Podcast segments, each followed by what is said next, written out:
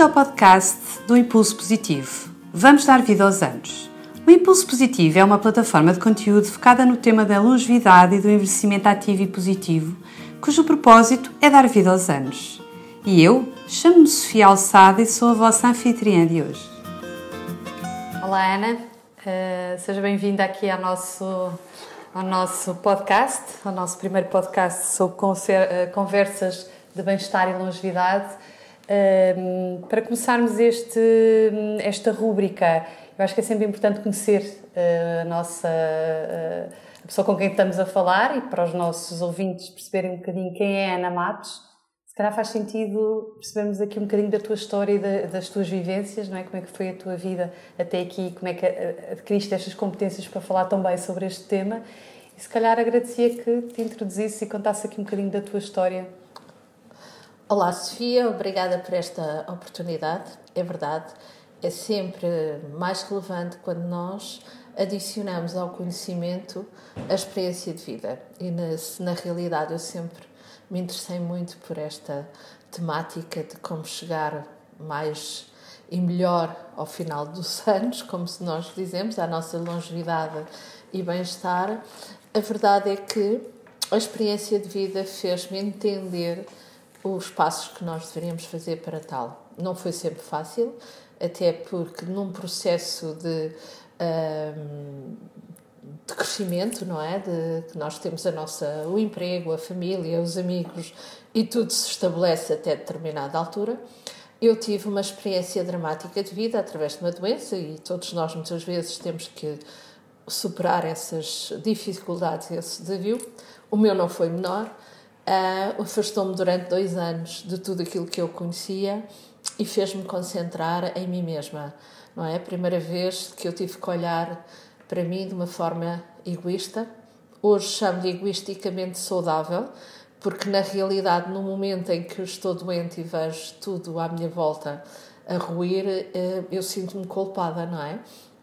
Porque de certa forma é como se as minhas capacidades não servissem mais. E porquê que isto acontece? Porque o meu drama de vida traduziu-se num burnout. E um burnout não é nada mais, nada menos que uma doença mental. Não é uma doença física, não é? Não me dói ali. Uh, não consigo demonstrar às outras pessoas que é o braço, ou que é a perna, ou que é o fígado. Pronto. Uhum. É mental. E nós não estamos habituados a valorizar a doença mental, ou estamos habituados a considerar a doença mental como algo a afastar, porque está muito perto de uma palavra como a demência, não é? Somos malucos. Ora, o interessante é que eu passei por lá. Não foi só os outros considerarem o que é que era isto na minha vida, não é? Mas eu própria cheguei a pontos de pensar que estava assim, porque também tinha o preconceito dentro de mim.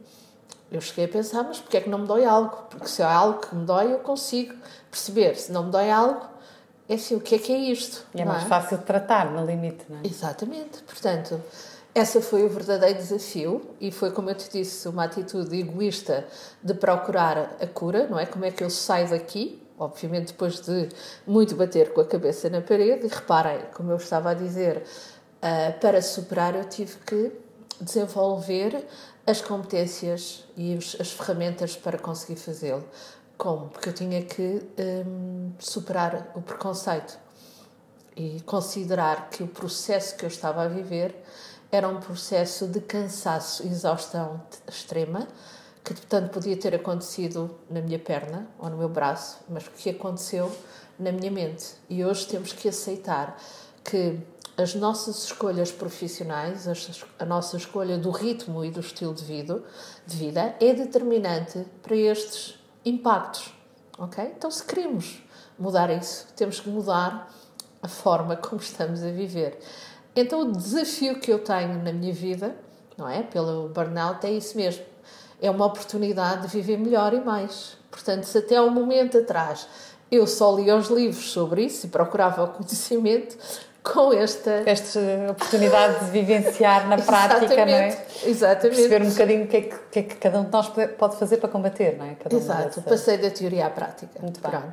E quando faço essa teoria à prática, fico, como, como é normal, não é? Tu superas e estás e atinges um outro estado e vais verificar todos os pontos da tua vida. e a profissão que eu adorava, eu, era, eu sou mais publicitária, costumo dizer que uh, tudo aquilo me apaixonava uhum, de uma forma uh, intensa e eu não podia voltar a ser publicitária. Assim, todos os meus amigos que estiveram lá num determinado momento, é verdade, nós também evoluímos e crescemos e às vezes eles não acompanham.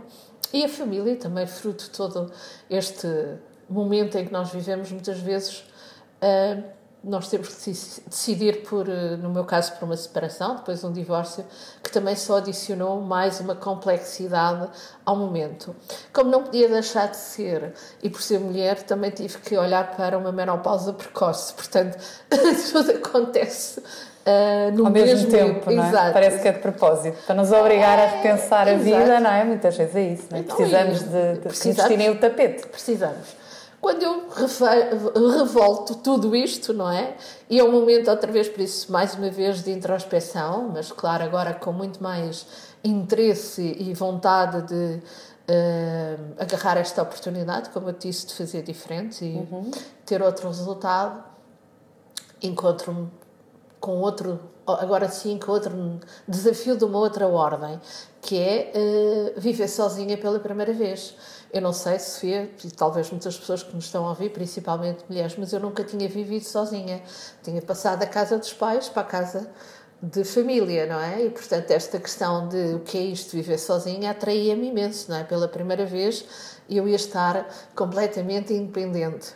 Ok, e durante uns tempos assim foi o facto de poder decidir quando é que eu queria sair, quando é que eu não queria sair, quando é que não me apetecia jantar e não ter que prestar contas a ninguém, ninguém depender de mim. Nem cuidar de ninguém, não é? Exato, não é exato. Não pela primeira vez cuidavas de ti própria, não é? exato, lá está o egoisticamente saudável. Claro. Só que isso também colocou-me de frente com outra questão, que passado toda essa euforia de estar sozinha é o e agora, não é? Porque tu de repente acabaste de ser uma coisa importante e agora vou cuidar de quem? Porque nós somos mulheres e a mulher tem essa necessidade de uh, oferecer sempre o colo, não é? E voltei outra vez a estar a ser desafiada pelo, por mais uma escalada de vida e é onde este, este projeto aparece. Eu descobri que a minha criatividade fez uma uma transformação, não é? Passou a estar cada vez mais ao serviço do outro.